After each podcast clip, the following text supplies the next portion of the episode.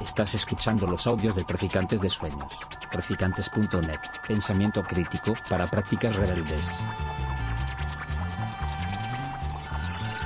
Traficantes de Sueños. Traficantes de sueños. Traficantes de sueños. Estamos aquí con una dosis de nervios importante, como todo estreno merece, y también con una alegría inmensa, al menos yo, que es la que me ha dejado el poder compartir este viaje que ha sido la investigación con, con Nuri y con un montón de, mujeres luchadoras a las que hemos conocido y con las que hemos aprendido. Y bueno, no sé si seremos capaces de transmitiros toda la belleza y la potencia de, de este viaje que hemos hecho juntas, pero, pero, ojalá que una pizquita sí que os llegue. A mí me toca la parte un poco más aburrida, que es la de dar coordenadas al, al libro. Me vais a disculpar también por esa parte, pero cuando hay una apuesta por el pensamiento colectivo, reconocer a todas las personas que lo han hecho posible, pues nos parece algo como muy, muy necesario. Entonces, eh, lo primero que queremos hacer es agradeceros de corazón a todas las que habéis participado en el libro por la sabiduría, por el cariño, por el tiempo y por las conexiones que nos habéis regalado.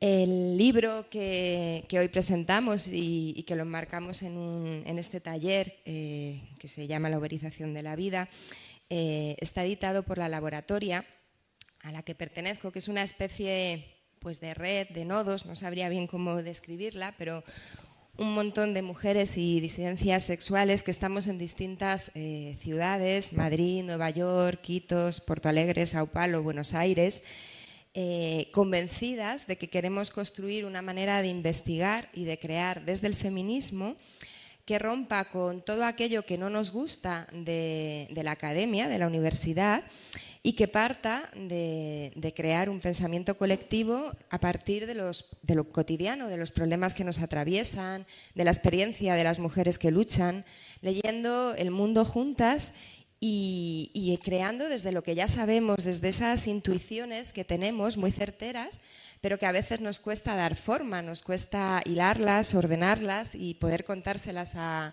a otras mujeres para generar nociones comunes ¿no? que nos permitan eh, ubicarnos en la lucha.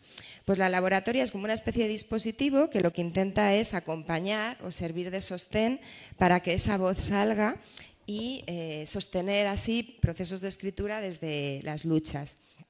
Tenemos varias intuiciones también o varias apuestas. Una de ellas tiene que ver con lo que llamamos el feminismo sindicalista, que, que ha dado lugar, vamos, bueno, que, podemos nombrar como esa convicción de que hay muchas mujeres que desde los lugares de mayor violencia, de mayor precarización y de mayor vulnerabilización están luchando y lo están haciendo a la par, sosteniéndose mutuamente en esa lucha. ¿no?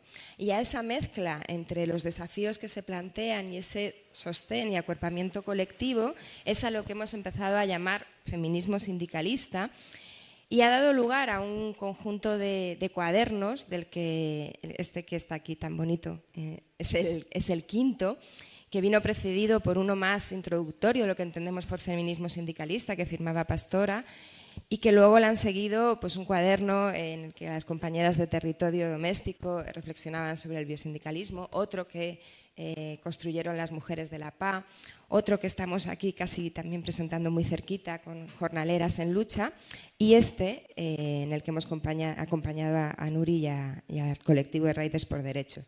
Esta investigación ha estado financiada eh, y lo nombro no solo por los fondos, sino también por la confianza el buen hacer y las personas tan maravillosas que están detrás por la Rosa Luxemburgo, por Museo en Red y por la Foundation of Arts Initiative, mi inglés, perdón. Eh, esto nos hace, y bueno, lo comento ahora, eh, tener que recoger firmas en, el acto para justificar un poco estos fondos. No es obligatorio que firméis, por supuesto, pero si nos importa, pues nos echáis un cable, entonces ahora eh, circularemos esta hoja y, bueno, pues si podéis firmáis.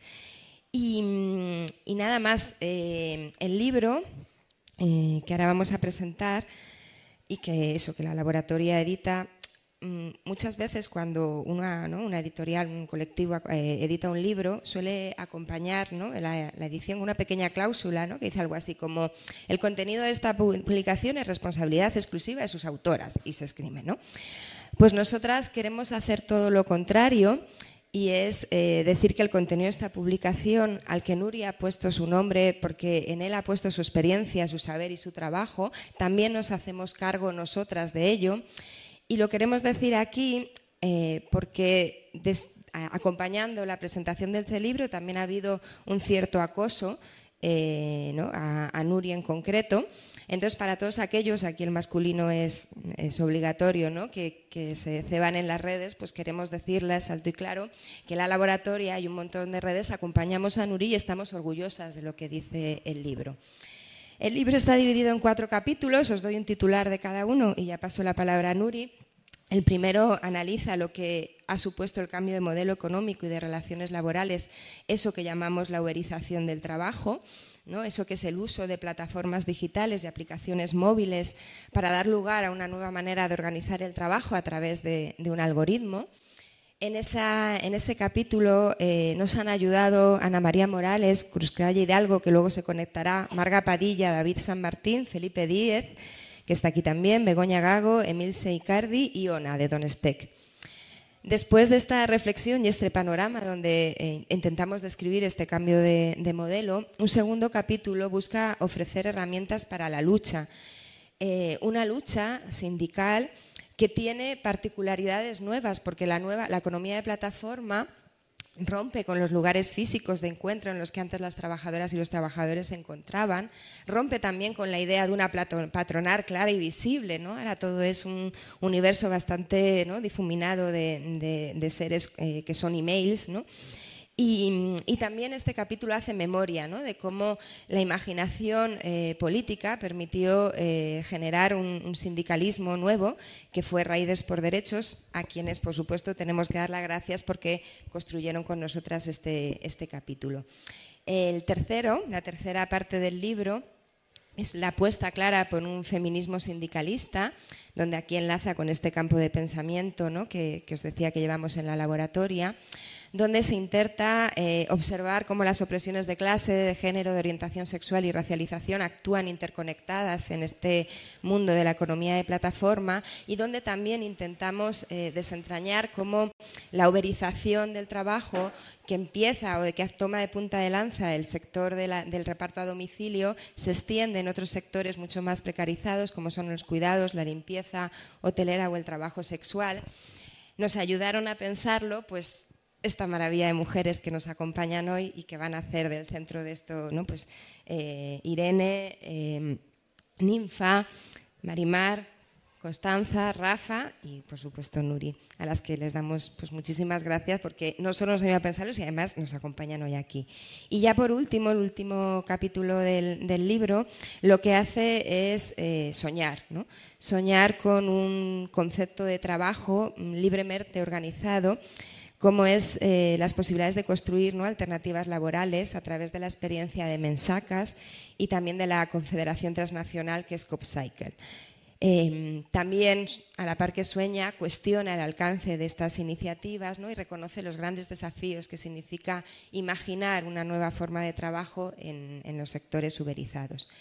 Esta es la estructura del libro, la estructura del acto eh, pues mm, en un primer momento, pues Nuri y, Cruz desde, desde Quito nos, van a dar como tres pequeños trazos breves ¿no? de en qué consiste la uberización del trabajo y después eh, tendremos como una mesa ¿no? Eh, conjunta en la que pensar cómo esa uberización del trabajo, y que lo es también de la vida, afecta a distintos sectores y se va extendiendo ¿no? por el campo de lo laboral y después eh, tendremos una parte más de taller entre, entre todas y todes, donde eh, hemos traído unos pequeños fragmentos del, libro, así para picaros también y que luego os dé muchas ganas de leerlo entero, y, poder como conversar en, grupo pequeño lo que nos ha sugerido pues tanto la presentación como, como la lectura.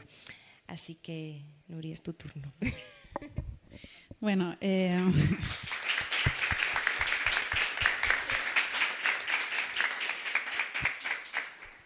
bueno, gracias Débora. Algunos compis me habéis preguntado, ¿estás nerviosa? ¿Estás nerviosa? Y la verdad que, que sí que estoy nerviosa, pero sobre todo por la, por la responsabilidad al final que, qué significa ¿no? pues presentar hoy eh, este libro que al final no, no, es mi lucha, sino la de, la de todas. ¿no? Entonces te planteas si realmente pues, has sabido representar suficientemente bien o has sabido tener en consideración pues, todas las personas que, que forman parte, que por supuesto pues, igual no las he mencionado, pero tienen muchísima importancia en, en el transcurso.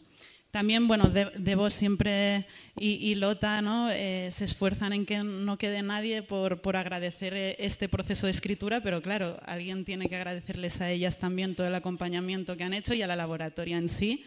Em, por, por, haberme acompañado a mí y a todas las, las, compas que estamos aquí, ¿no? De alguna forma, yo creo que, que esto tiene, tiene mucho valor algo que digo en el, en el libro antes de, de, dar paso, pero es que ojalá este libro pueda ser un punto más de encuentro. ¿no? Creo que al final la uberización, una característica que tiene es la falta de puntos de encuentro y creo que la laboratoria y, la presentación de hoy está consiguiendo pues, que nos encontremos un montón de, compañeras y, con esto pues, eh, me quedo súper contenta y, y súper agradecida. ¿no?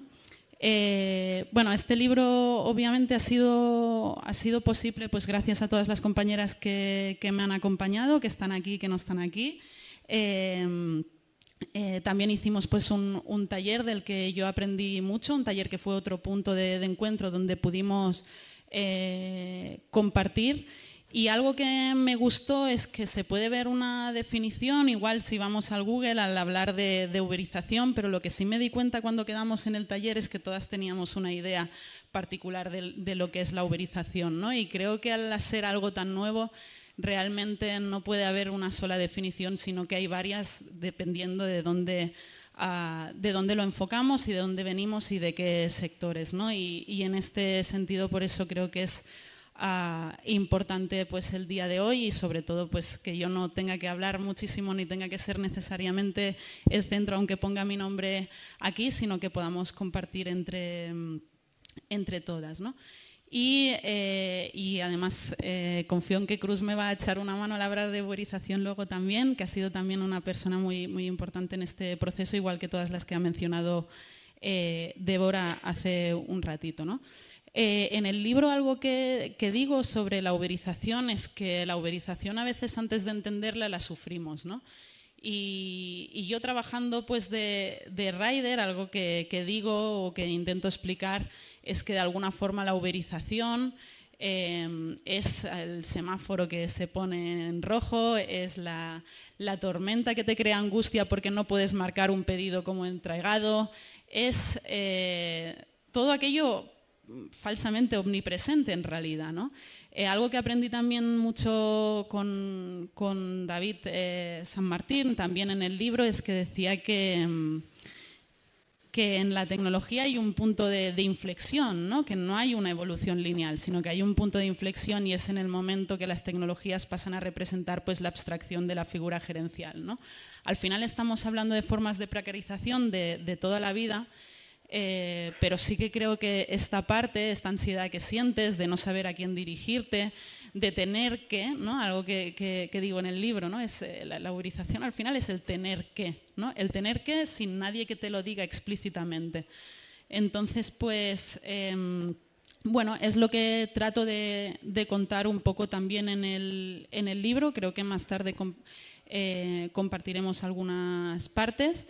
Eh, pero bueno, lo que trato también de decir en el libro es estas formas tradicionales de precarización de toda la vida, al final el, eh, este sindicalismo amarillo, el hacer el trabajo por, tareas, eh, que no se cuente el tiempo de trabajo, que se desdibuje qué es trabajo o qué no, no, junto con lo que es toda esta parte del algoritmo que presenta además pues desafíos sindicales súper grandes para seguir aplicando pues también el el derecho laboral de la misma forma que se, se ha hecho siempre. ¿no?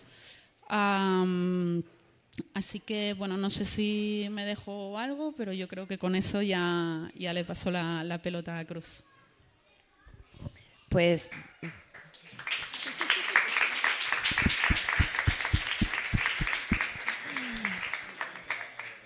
Pues ahora aquí justo detrás va a aparecer Cruz, así, a ver si lo hace como por arte de magia. que mm, Cruz, eh, Cruz Calle Hidalgo es compañera de la laboratoria en, desde Quito y es también miembro del Observatorio de las Plataformas. Con ella hemos tenido un diálogo muy, muy especial porque nos permitía, como todo el rato, poner en conexión lo que, lo que aquí vamos investigando y pensando con todo lo que está pasando en, bueno, al otro lado, ¿no? en, donde también los procesos de, uberización pues claramente están a la orden del día. Entonces, el, el intercambio ha sido muy, muy rico y, y nos, hace, nos hacía mucha ilusión, aunque no pueda estar aquí presente, pero que intervenga eh, de manera online, pero que estuviera, que estuviera aquí acompañándonos. Muchas gracias, Cruz. Gracias, compañeras. Buenas tardes. ¿Me escuchan? Sí, Super. perfecto. Súper. Bueno, compañeras, saludos desde México. Y pues esta invitación para mí también me, me, trae mucha felicidad, también me siento muy contenta de, de, poder estar con ustedes. Y un poco en estas palabras que decía Nuria, ¿no? De esta responsabilidad de que en la palabra podamos también pues abarcar y reflejar las reflexiones de tantas mujeres y hombres y compañeros que resisten en la economía de plataformas. Pues con eso agradecerles a todas ¿no? por la invitación y yo soy de Ecuador y he acompañado a procesos de trabajadores de plataformas en, en varios países de América Latina y capaz lo que puedo traer es pues también esa experiencia de resistencia desde América Latina. Eh, ustedes saben pues en los sures globales el impacto de las plataformas digitales, el impacto de la uberización es aún más fuerte porque hay un bagaje colonial, una historia de extracción, de explotación, eh, sociedades donde la precarización es muy fuerte, la explotación es muy amplia y aparte, pues, gran parte de los trabajadores se encuentran en total informalidad. Entonces, aquí la uberización se encuentra en un lugar que no es tan extraño, ¿no? Que, que tanta gente está sin derechos laborales todos los días en nuestros países no es solo con la uberización, no es solo con las plataformas digitales. Pero las plataformas digitales entran con una idea neoliberal de emprendedurismo, de decirnos que somos nuestros propios jefes, que manejamos nuestro propio tiempo, estamos haciendo estos trabajos porque nos gustan porque queremos flexibilización. Y, y, estos discursos calan tanto en, esta, en la subjetividad de la clase trabajadora entonces también vemos esa, la uberización también es una transformación de la subjetividad. Y frente a eso, los trabajadores de plataformas organizadas, sindicalizadas, pues resisten todos los días luchando no solo por derechos laborales, sino también por un modelo distinto de trabajo donde sí haya flexibilidad, pero hayan derechos laborales. Y esta es una de las disputas que teje el libro, que Nuria lo hace pues con tanta claridad y que pues trae tantas voces de compañeras y compañeras desde España. Y aquí en América Latina pues les trabajadores de plataformas también están sindicalizados, están organizados. Y esto pasa antes de pandemia, pero en pandemia pues fueron los trabajadores de América Latina los que comenzaron a impulsar los paros internacionales de trabajadores de plataformas. Creo que eso es muy importante decir, ¿no? Los tres compañeros de América Latina han estado, pues, en primera línea, articulándose, organizándose y generando diálogos interseccionales transfronterizos. Y han sido los trabajadores de América Latina quienes han articulado tanto con Europa, con España, con Italia, con Reino Unido, con Japón, con China, con Filipinas, con países en África ahora como Nigeria, Kenia, Sudáfrica. Creo que es tan importante ver también esas articulaciones entre trabajadores. Yo creo que también tiene esa potencia del libro y la potencia de estar hoy todas aquí reflexionando sobre la uberización. Y pues, eh, para ir concluyendo, decir que me parece tan importante que sean compañeras las que estén reflexionando hoy, que sea Nuria la que esté escribiendo, porque las mujeres juegan un rol fundamental en la lucha del, contra la uberización. y en América Latina han sido compañeras y mayoritariamente migrantes venezolanas las que han impulsado la organización sindical en varios de los países que actualmente tienen sindicatos. Entonces creo que es tan importante ver cómo son las mujeres y las mujeres racializadas, las mujeres migrantes, las mujeres eh, explotadas, las que están ahí en primera línea articulando. Y no es menor que pues Nuria esté hoy acá con este librazo en un lugar tan masculinizado como el sector de plataformas digitales. Y esa masculinización del trabajo digital, pues, de ciertos sectores y la feminización de otros sectores, pues creo que también nos llama a reflexionar el día de hoy. Muchas gracias y pues aquí muy contenta de seguir escuchándoles, seguir reflexionando juntos y seguir tejiendo entre estos sures resistentes por dignidad, dignidad para todos los trabajos y todos los trabajadores. Muchas gracias.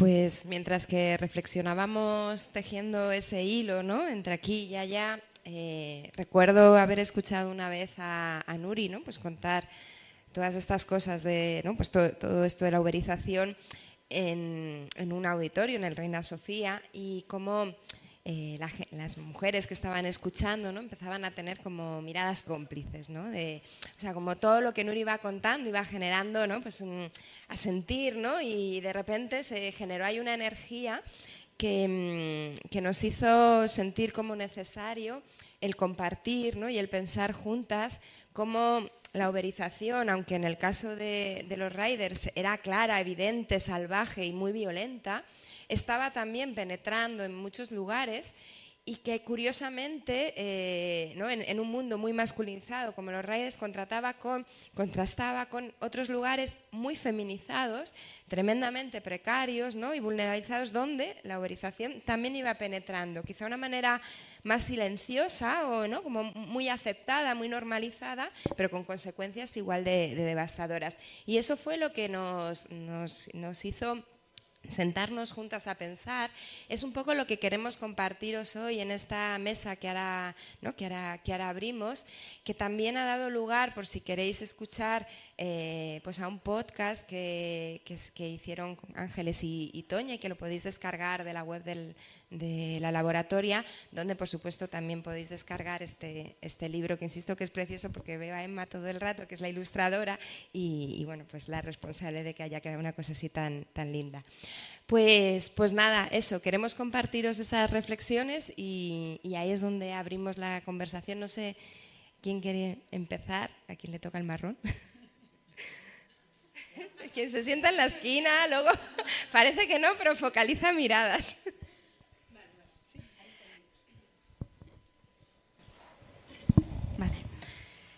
Em, bueno, estamos.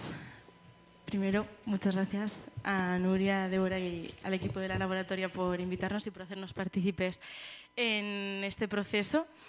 Y bueno, un poco lo que hablábamos Ninfa y yo eh, sobre el tema de la uberización del trabajo en el trabajo sexual, que, mm, bueno, es al final lo que nos afecta a nosotras. Em, está primero afectado por dos cosas. Primero, por la criminalización de la prostitución, que ha producido pues, eh, un deterioro en el trabajo autónomo, principalmente en el trabajo sexual callejero, eh, a través de pues, la persecución de las compañeras migras, en especial las que están en situación administrativa irregular. Em, también, evidentemente, pues, eh, con instrumentos como la ley Mordaza, la ley, las ordenanzas municipales, que Em, han derivado que las trabajadoras autónomas cada vez vayan trabajando más eh, a, terceros, en clubes, pisos. Esto también lo hemos visto a partir de la ley del CSI con la prohibición de la publicidad de prostitución, donde ha afectado principalmente a las trabajadoras autónomas que trabajaban bueno, por cuenta propia en, sus casas o, en hoteles. Y, y, para nosotros este factor es muy importante porque a partir de esta criminalización del trabajo autónomo Em, hay una relación directa también, primero con la falta de derechos y con la falta de reconocimiento del trabajo sexual como un trabajo, y segundo, ¿Cómo deriva esto en, unas falsas autónomas en, los clubes, donde las compañeras están obligadas a hacer pues, jornadas de trabajo de 12 horas, a pagar toallas, a pagar incluso la luz, en los clubes a ser consideradas clientas y huéspedes en lugar de trabajadoras, y sin derechos, eh, como clientas, claro, porque imagina que te despiden, que no tienes indemnización, no tienes... Eh, no tienes derecho a paro, no tienes absolutamente nada, no hay garantías de trabajo y no solo eso, sino que tienes que hacerte cargo de un montón de, pagos, ¿no? Por ejemplo, pues las compañeras en los clubes pagan las habitaciones por día, 60, 70, 80 euros, incluso pagan em, por, en, muchos sitios, depende un poco del sitio, pero eh, por cada media hora que están con el cliente, eh, el cliente tiene que pagar un extra y si el cliente no lo quiere pagar, lo tiene que poner la trabajadora en su bolsillo. Eh, la patronal, a partir de 2017, bueno, hay un montón de inspecciones de trabajo eh, y se imponen muchas sanciones porque pues, no, las compañeras no tienen, no tienen contratos. Eh, y esto afecta a que eh, cada vez se desdibuje más la relación laboral, porque hasta entonces, por ejemplo, sí que ya se llevaban el 50% de las copas que, ganaban de, pues, de, lo que consumían los clientes, eh, pero cada vez más se va desdibujando, eh, retiran ese 50% y es muy difícil em, demostrar ante, el, ante pues, la justicia que tú tienes una relación laboral a pesar de que estás cumpliendo con unos horarios, a pesar de que estás cumpliendo pues, eh, con un protocolo de relacionarte con el cliente, es decir, un montón de, de cuestiones. ¿no? Entonces, em, aquí yo creo, así muy brevemente, pues creo que es como muy importante el caso de Belin Rochelle, que pues, denunció a, al Club Flowers por despido improcedente. Y finalmente, después de batallarlo, consiguió ganar este juicio, ¿no? Para mí especialmente importante porque las trabajadoras sexuales carecemos prácticamente de derecho a acceso a la justicia. Em, y a mí una cosa que me pareció súper significativo que ya puso en la mesa en este juicio fue, em, si no somos trabajadoras, sino que somos huéspedes, eh, ¿por qué tenemos que trabajar 12 horas seguidas? Y sobre todo, ¿cómo se puede despedir a alguien que no trabaja para ti? Y esto para mí es como muy clave. Y, bueno, ya voy a parar para darle paso a, Anifa. Pero sí, yo lo he dicho todo lo que hemos hablado. Yo creo que,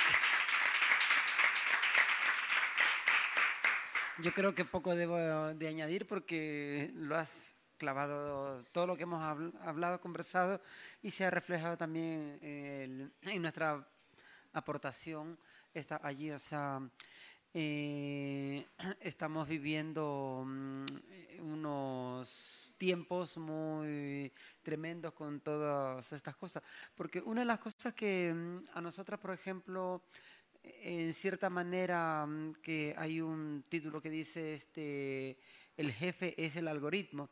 Eh, para las compañeras que se anuncian, también en cierta manera, que te, también influye cuántas visitas tienen, si está bien vista y tal.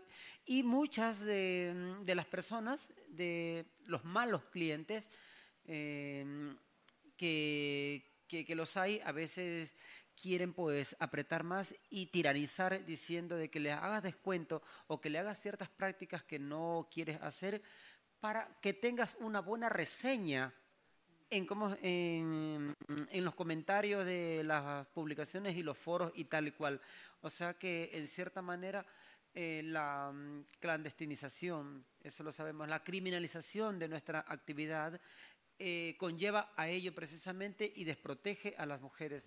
Si mm, una de las cosas que nosotras siempre sabíamos era que teníamos nuestras propias normas, nuestras propias reglas, una era la que cogía y, y mandaba por ejemplo, yo que soy una, perdón por la expresión, pero como soy callejera, tengo que decirlo en, eh, como se dice en la calle, yo que soy una puta callejera, para subirme a un coche, lo pactaba primero, estaba atado, bien atado lo que íbamos a hacer y todo lo consensuamos. Con la criminalización ya no se puede. Entonces te viene un tío y te dice, oye, que yo soy, este, yo soy un forero y te he visto y habla mucho de ti hazme un descuentito y que hablo bien de ti. O sea que, y por lo general no son, no son bien este, recibidos por nuestra parte. Anti, anteriormente de la criminalización bestial que estamos viviendo, podíamos este, mandarlo a coger espárragos. Hoy por hoy muchas compañeras, sobre todo que no están politizadas, pues se sienten coaccionadas en ese sentido. Pero no es la prostitución en sí, es la, la criminalización y esa mirada que desde las instituciones eh, se le da, ¿no? Eh, que conlleva pues, a todos estos de propósito y la policía que la tenemos allí eh, un día sí y otro también. Entonces eso también da una lección, una lectura de algo malo están haciendo para que la policía las esté, em, las esté allí llamándoles la atención o las esté increpando. O sea que eso también tiene mucho que ver. Y pues yo creo que aquí hay compañeras que tienen más que hablar también de sus realidades y de sus... que a mí también me atraviesa porque las putas también venimos de los trabajos y muchas veces acudimos a ellos para eh, poder llegar a fin de mes de lo que ya la calle no nos da. Así que en ciertas maneras tenemos muchas, muchas este, como una simbiosis hay aquí y que también tienen el punto para hablar. Me callo.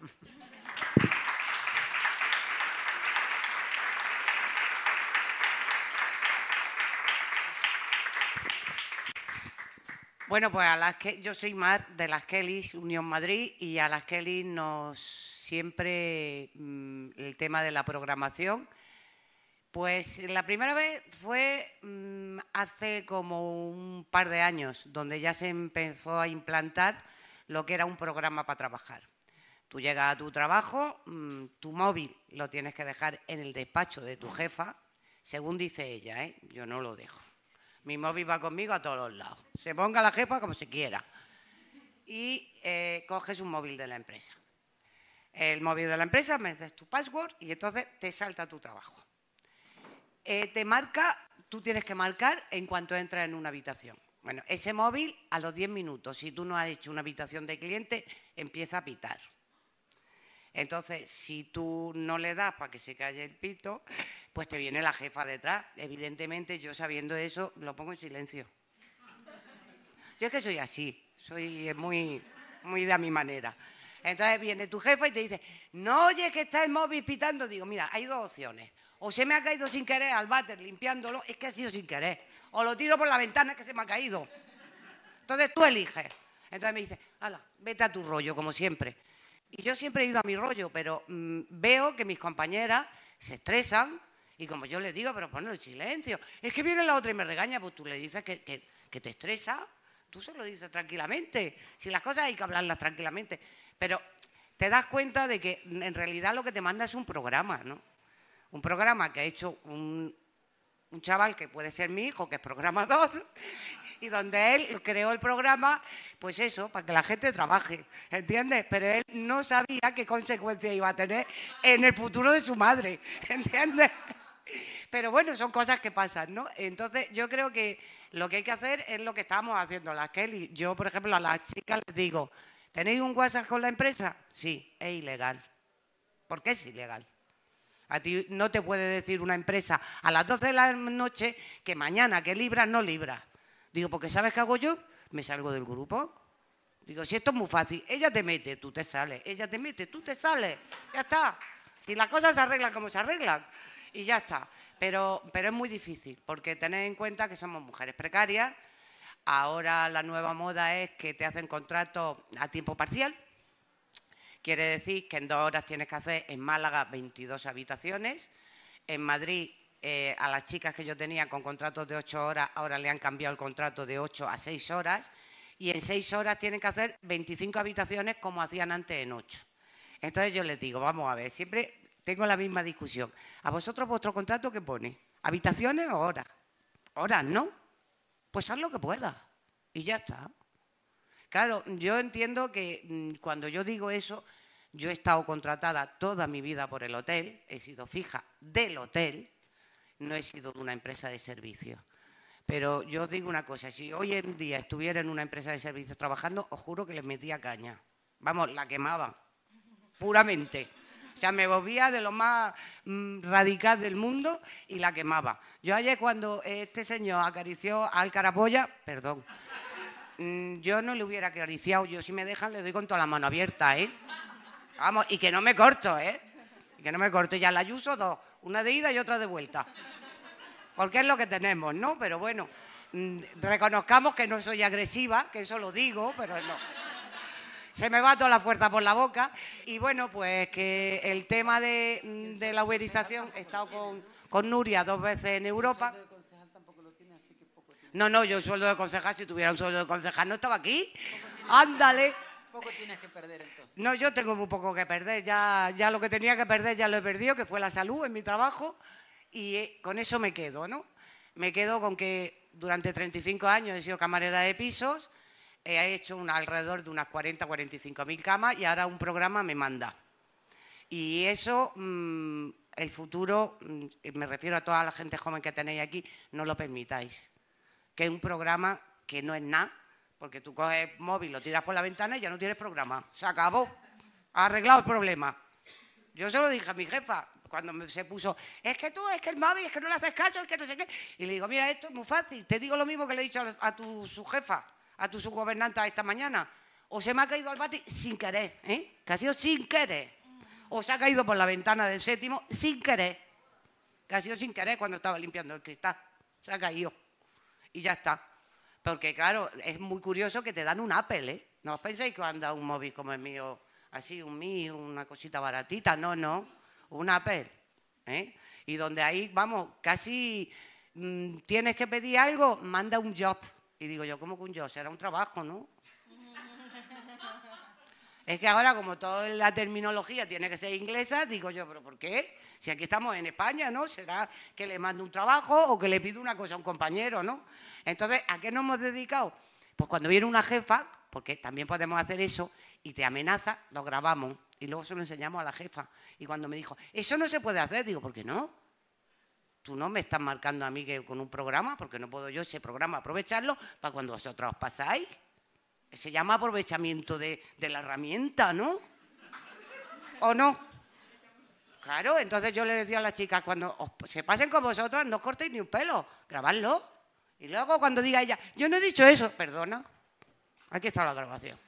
Yo cuando me dice, yo no he dicho eso, digo, perdona, un momentito, que la busco. Es que me cuesta, ¿eh? Que hacerme estos móviles así tan modernos a mí me cuesta. Y te saco la grabación y te la pongo. Entonces, yo lo primero que aprendí fue a callarlo, a grabar y a tres o cuatro cosas que me interesaban a mí. A dejarlo en silencio, que lo dejaba en silencio, en stand-by, como decía yo. Oye, tu móvil está parado. Digo, sí, es que me he ido a comer. ¿Y cómo lo has hecho? Digo, lo he puesto en stand-by. No es como se dice en inglés. Y me dice, pues no, tú tenías que haber puesto que te ibas a comer y luego cuando vuelves de comer, que sales de comer. Ah, pues no sabía, lo he puesto en stand-by. Y ya se me olvidó para todo el día. Está.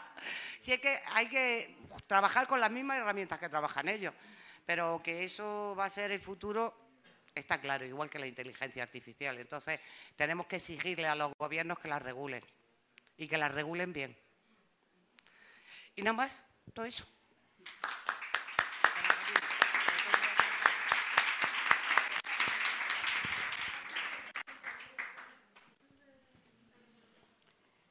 Bueno, las trabajadoras de hogar estamos en esta movida también. Eh, agradecer que, esta- que estas herramientas para nosotras también y para estos tipos de trabajo que las podamos hacer para visibilizar y para, para dar nuestra opinión y, y sacar nuestro- nuestros debates y discursos, pues creemos que, que es, es algo importante, porque todos estos trabajos que realizamos eh, ya sabemos que ni, ni les quieren llamar trabajos y en su gran mayoría ninguno de estos trabajos eh, quieren darnos derecho.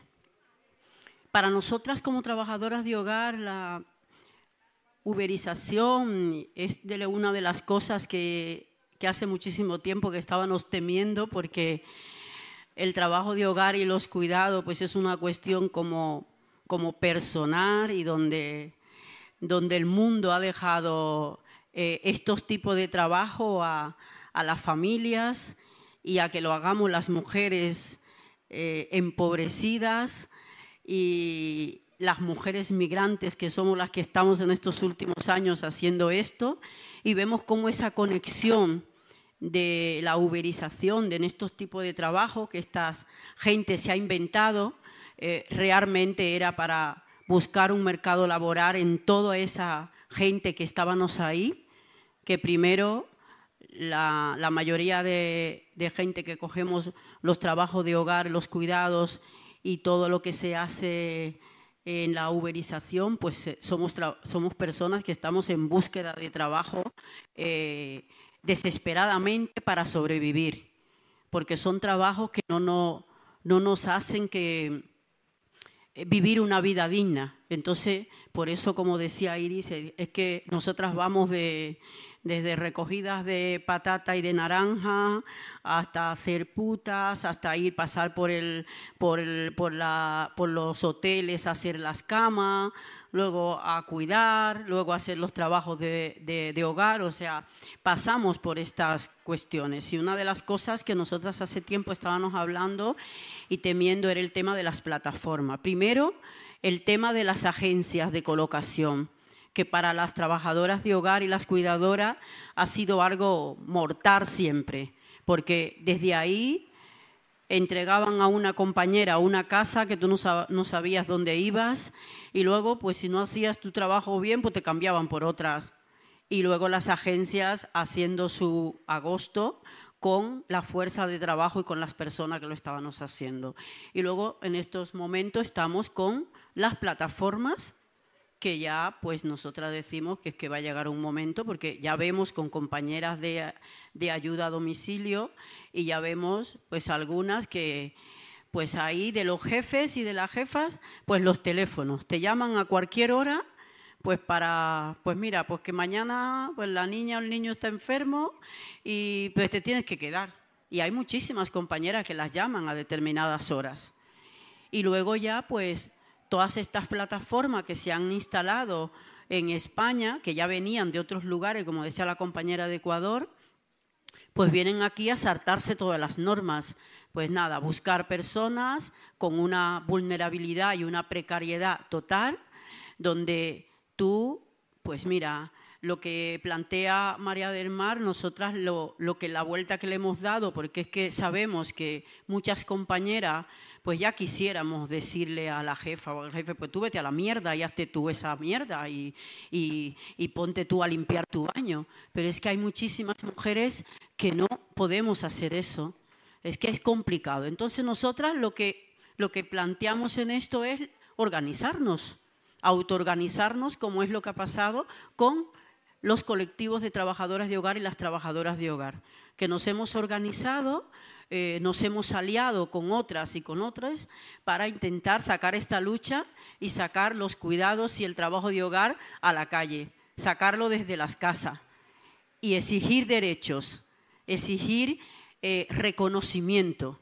Entonces, pues es verdad que algunas hacemos esa pelea que hace Marimar porque ya llevamos años y no nos jugamos mucho pero es verdad que muchas compañeras no se pueden jugar eso, pero nosotras le damos la vuelta con autoorganizarnos, organizarnos, estar juntas, sostenernos juntas, como es lo que pasa con los colectivos de trabajadoras de hogar, que ahí, pues mira, vamos y entre todas, cuando no puedes denunciar tú solita, pues estamos unas cuantas y te ayudamos a denunciar, vamos a, a los juzgados, ayudamos a hacer la papeleta y luego la persona no se siente sola porque intentamos que la compañera no vaya sola a hacer una denuncia para que mm, se la coman viva allí el empleador.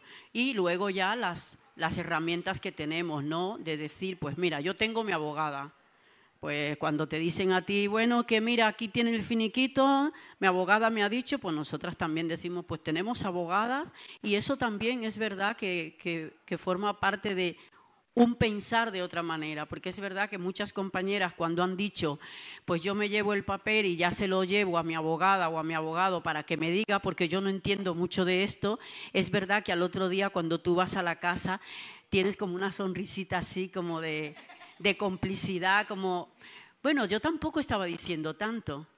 Entonces, creemos que, esto de la uberización y, toda esta, esta cuestión de los trabajos y de, y de ver a dónde están llegando, porque realmente todos estos trabajos se están dejando en manos de que, que todas las que hacemos los trabajos estemos en manos de alguien y que luego nos exploten, nos saquen el jugo, no tener derechos. Eh, la mayoría de las personas que hacemos todos esos trabajos, por ejemplo, aquí en España hay una ley de extranjería que limita a muchísima gente que no tengamos esos derechos y luego pues todo este tipo de trabajo como que se feminizan y luego ya pues realmente estamos como igual. Una rider va y no tiene un lugar ni donde eh, se le niega la, comida, se le niega ir, tener un baño donde irse a cambiarse una compresa. Pues nosotras, hay muchísimas trabajadoras de hogar que en la casa no pueden, ah, no pueden ni siquiera, a veces hay hogares donde no le dan ni agua a la trabajadora de hogar. Está trabajando todo el día y hasta que no sale de ahí no come. Y si luego es de interna y come allí, pues ya vemos, hay muchísimos hogares que no respetan eso y te dan una porquería de comida o tú no puedes acceder a derechos que tienes que tener como una trabajadora. ¿Por qué no puedes tener tu espacio? ¿Por qué no, no puedes tener tu horario para salir? En fin, para terminar, que creemos que esto es una cuestión de, hablar y de, y de, sacar todos estos tipos de trabajo a, a visibilizarlo, porque además esto es una cuestión que la tenemos que tomar en serio. Ya esto no va de los colectivos que estemos aquí, de, de, hablar y de ver y de buscar derechos y que se respeten esos trabajos.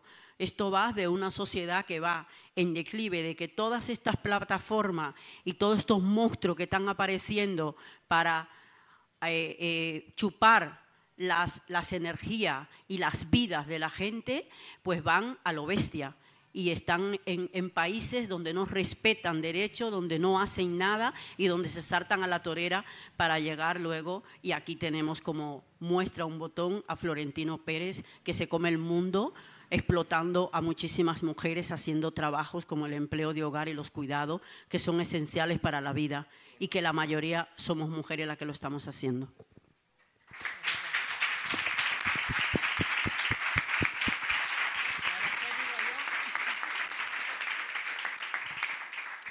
Bueno, ¿y ahora qué digo? Si ya se ha dicho, bueno, no se ha dicho todo. Con, eh, justamente para, para hablar de, de, esto de la uberización de la vida, estuve mirando sobre las aplicaciones que hay para las trabajadoras de hogar. Puse empleo de hogar y no me salía nada. Puse trabajadoras domésticas y me salieron un montón. Entonces, allí eh, una, una, de las cosas fundamentales que, que, me, que, nos hemos dado cuenta y que sabemos nosotras y que se, se ratifican es que todo, eh, toda la propuesta, toda la oferta está a favor de, los que necesitan, de quienes necesitan los cuidados, ¿no? Dicen, eh, si, tienes, si quieres tu casa limpia, si tienes alguien enfermo, tenemos 175 mil mujeres trabajadoras domésticas que están dispuestas a ir encontré una que ponía eh, que 17,90 oferta, 17,90 a la hora, llegan puntuales y salen un poco después. Entonces, eh, cosas así, ¿no? Y tengo compañeras y, y, tengo compañeras que dicen que les pagan cuatro horas, cuatro euros la hora. Entonces, estas cuestiones eh, son, eh, son terribles porque a nosotras ya como trabajadoras del hogar, eh, se nos ha invisibilizado, se ha desconocido que el trabajo que hacemos, es, el trabajo de cuidados es el que sostiene la vida y todo, ese, todo eso que ya sabemos, ¿no? Pero en esto, en esta, en esta forma, esta es la uberización de la vida, en la que se desconoce al ser humano, a las personas que estamos haciendo este trabajo. Y no solo eh, en, esta, en esta realidad que parece ficticia, pero que está allí, yo estaba, eh, hace unos días me acordaba que fui a un encuentro de cuidados y estaban, eh, eh, bueno, yo estaba como perro en misa porque era cuidados, era el sauna para la no sé quién, quieres ponerte la calefacción y no sé cuánto para la cara, y yo ahí de cuidados dije, ¿y aquí qué hago yo? Bueno, entonces fueron universitarios y les conté lo que nosotros hacíamos y que nos cuidábamos, que estamos organizadas, que somos trabajadoras del hogar y, y un, uno de los chicos me dijo, ay, ¿sabes que en mi casa hay una señora que viene? Pero nunca me había dado cuenta y se quedó sin terminar. No terminó la frase, le dije, ¿qué era persona? y, y, asintió, me dijo, sí, porque es que con lo que tú nos dices, claro, es que yo le veía que entraba, limpiaba, iba con, por un lado y tal, a veces ya ni le veía de lo rápido que, y se iba, es que no sé, te juro que no sé ni el nombre. Yo me quedé, y eso porque la mamá le ha contratado y todavía no estaban las apps así tan, estas aplicaciones, ni no estaba tan claro todo esto. Imagínense ahora que, se despersonaliza, que se deshumaniza completamente todo eso. Y no solo es a las trabajadoras del hogar, es a todas nosotras, que nos ven como, eh, que, como seres para eh, sacarnos, para explotarnos, para obtener nuestra fuerza de trabajo y, pagarnos miserias. Dentro de todas estas apps, miren una que recomendaban en La Razón, ponía las cinco, las cinco mejores aplicaciones para, para, para que tu empleada de hogar sea eficiente o no sé qué para que no sufras, para que no tengas dolores de cabeza o algo así. Entonces decía que eh, le han entrevistado al CEO de una de estas aplicaciones y decía que en nuestro país, en España, que hay tantas personas que necesitan cuidados. Hay muchos, ponía los números de enfermos de Alzheimer, que, de los accidentes, que no sé qué. Nosotras tenemos, nosotros tenemos la solución para eso, que entre a nuestra app y te saldrán miles de soluciones y por un precio muy cómodo. Pero nadie habla de las soluciones que somos nosotras, de que somos personas, de que nos enfermamos, de que a veces para ir de una, eh, eh, hacer dos horas en una casa e ir a hacer una hora en otra, tenemos que transportarnos y salir pitando de un lado a otro para hacer todas estas cosas. Entonces, eh, se ha dicho que las aplicaciones que esta uberización de la vida ha transformado la forma de entender el trabajo. Y es verdad. E, es, tan moderno todo, pero la precarización y la discriminación y el, no reconocimiento del valor del trabajo es de hace mil años. Entonces, eso, lo que se tendría que hacer y lo que decía antes María del Mar es regularizar todo eso. Pero también nosotras, desde nuestras organizaciones, yo, yo cuando, cuando, cuando leía lo del CEO que proponía todo esto y todo lo demás, yo le decía, qué bien que el CEO sea tan listo, ¿no? Pero, pero también, pero no sabe que nosotras tenemos ya el biosindicalismo, no que viene, que está aquí, y que estamos organizadas y que estamos además enredadas entre todas y que podemos, esa, es que esa es la clave, estar organizadas, saber que cada una de nosotras, que nosotras cuando vamos a otros espacios hablamos de las luchas de las otras. Y hablamos y, y podemos entender por qué nos ha pasado, porque todas estas cosas pasan por nuestros cuerpos, porque somos estos, estos eh, es duro, pero somos los objetos para que eh, que ellos, para ellos digo ellos, ¿no? que ellos piensan que pueden utilizarnos, pero va a ser poco tiempo el que tengan. Así que nosotras estamos aquí y vamos a seguir luchando. Y nada más.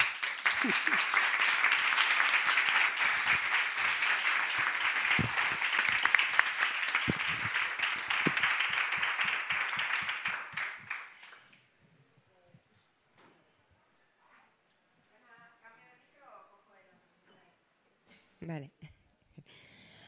Pues la falta de contratos y de reconocimiento de la relación laboral, la ausencia de derechos menos para las clientas y los clientes, que además eh, tienen de repente en su poder ¿no? la capacidad de influir sobre nuestro trabajo a través de evaluaciones y puntajes, los algoritmos y las aplicaciones como manera de organizar el trabajo, las agencias de colocación, las trabajadoras que se vuelven intercambiables, la ley de extranjería, la ciudad que hay que recorrerse de punta a punta y nosotras mismas que vivimos a veces tan estresadas y apretadas que pensamos que hoy la cena nos la resuelve Globo, configuramos este, esta transformación del trabajo, que es la uberización, que pensamos que plantea también retos para esa organización de la que estamos hablando, porque la uberización del trabajo supone una transformación en lo que es el modo de entender el propio trabajo, de entendernos a nosotras y a nosotras mismas como trabajadoras y trabajadores, de, de comprender cuál es la relación laboral, que eso también supone un desafío muy fuerte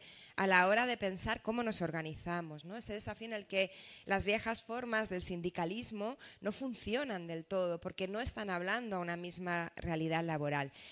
Y con esa pregunta, un poco es con la que queremos ir cerrando esta mesa, ¿no? ¿Qué reto supone eh, la uberización del trabajo para la organización, para una organización sindical, para un feminismo sindicalista? ¿no? No vas a responder visionario.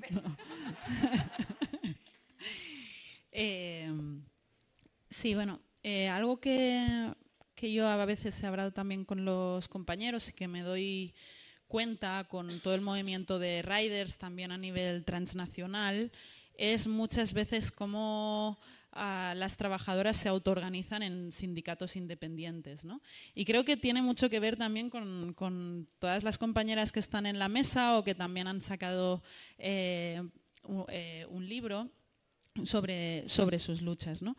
Yo creo que algo característico también de la uberización es que va conquistando por lo general los sectores más más precarios y que, como también decía Debo, hay como una incapacidad a la vez de representar a, estos trabajadores. ¿no?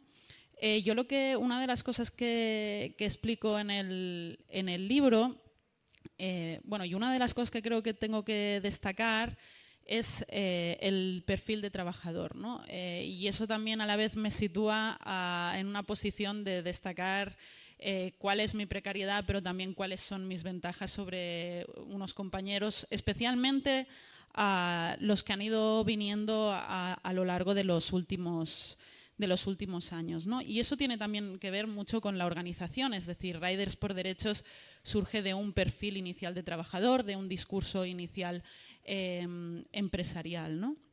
que somos un poco pues, los trabajadores de, de un inicio que tuvimos pues una, el, privilegio al final de poder esperar eh, procesos judiciales que se alargan tres o, cuatro años, eh, etcétera, ¿no?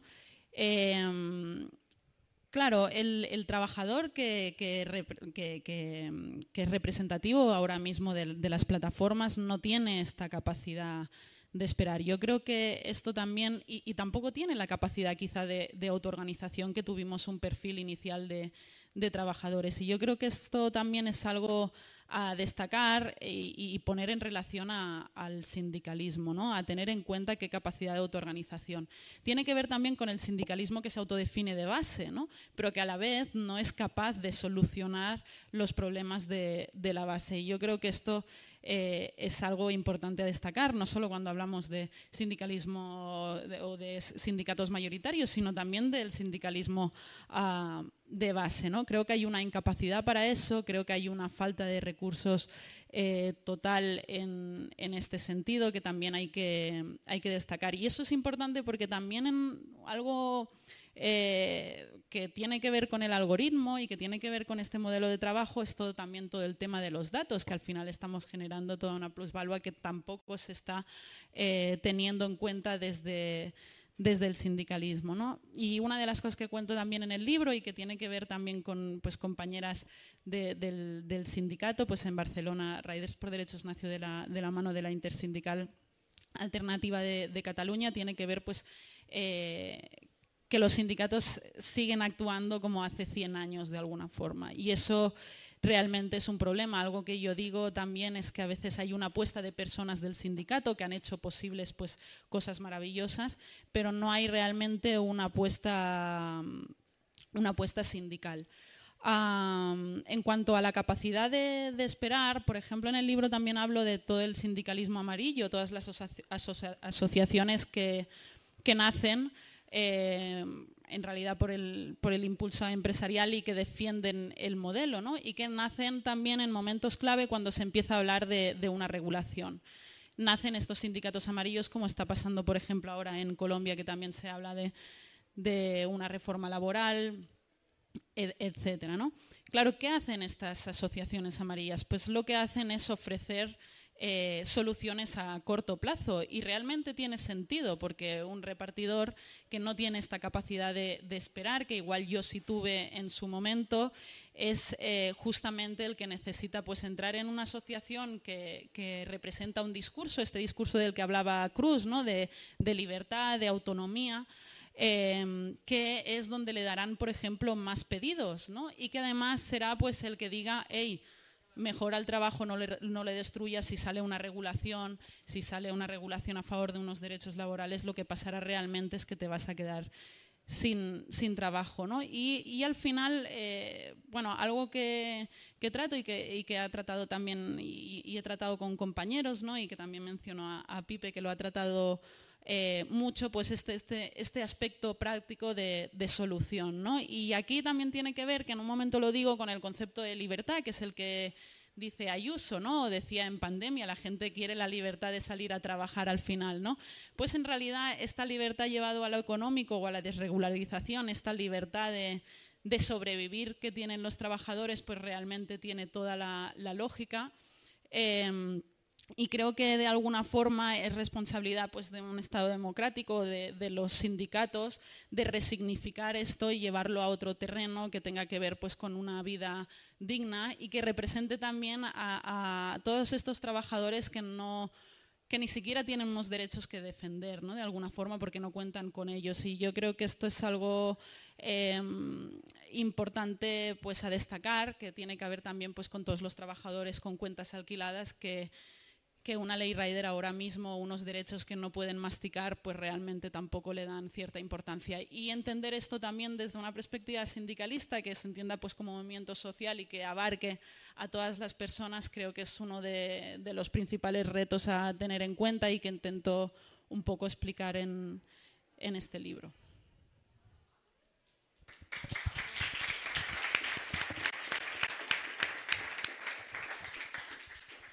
Decía Nuri la primera vez que, habló que el libro buscaba ser un punto de encuentro y a nosotras nos hacía ilusión que esta presentación fuera también un punto de encuentro y de conversación. Entonces, en, vez de ahora así como abrir la palabra, pues eh, lo que vamos a proponeros hemos seleccionado unos fragmentitos cortitos del, del libro Em, si alguna tenéis ganas como de preguntar a, alguna, pues no hay problema porque nos dividimos en grupos y, nos dividiremos nosotras, entonces podéis estar en el grupo de quien queréis preguntarle algo y, leer juntas estos fragmentos y conversar pues el ratito que nos queda, que son unos 20-25 minutos hasta que el acto cierre. Así que si os parece, bueno, nos despedimos de las personas que estén conectadas ahora por streaming y, nos dividimos en siete grupitos así pequeñitos y el cierre, sí. Sí. Ay, genial, Cruz.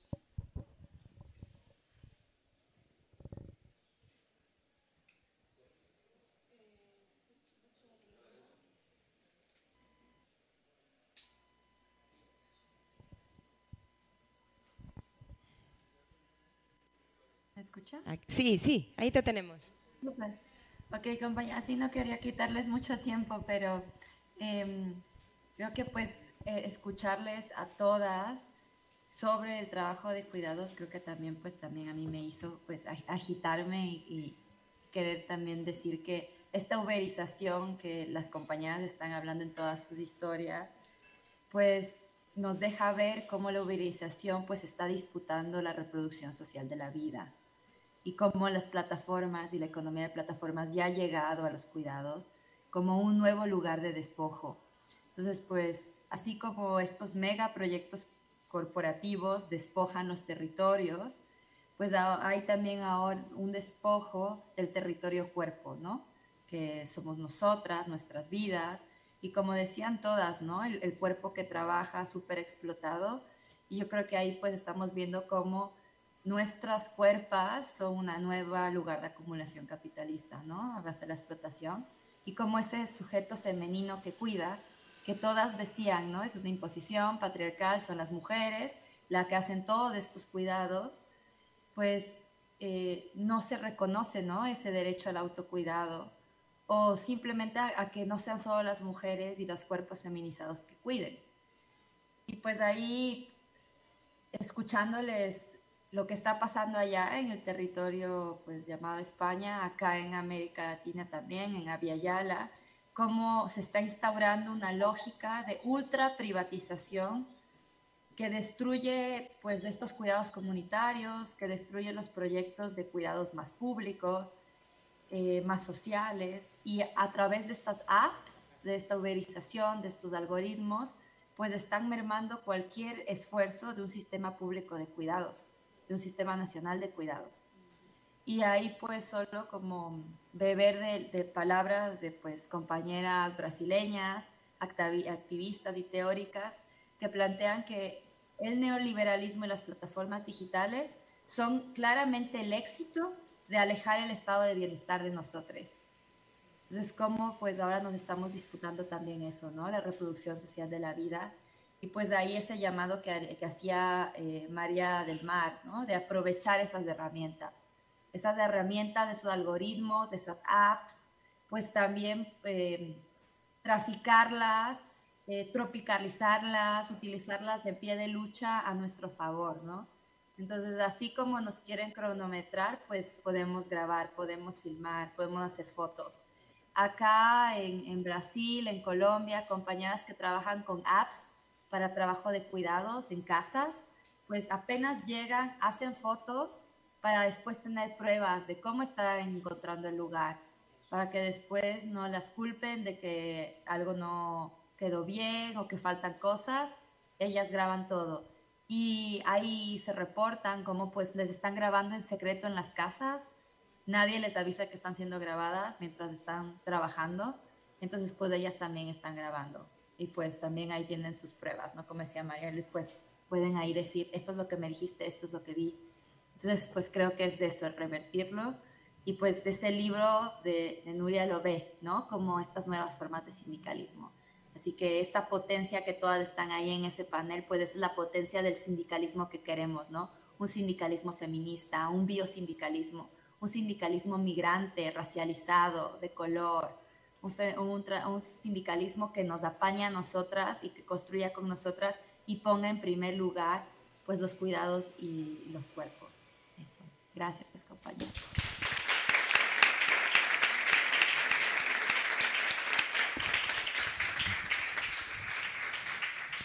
Gracias, Cruz, por regalarnos este cierre tan potente. Pues ahora sí, eh, nos dividimos en, grupos, nosotras nos distribuimos, es la sorpresa que os tenía preparada, no sé si os lo había dicho antes o no. y leemos juntas un ratito y conversamos un ratito. Muchas gracias también por estar aquí.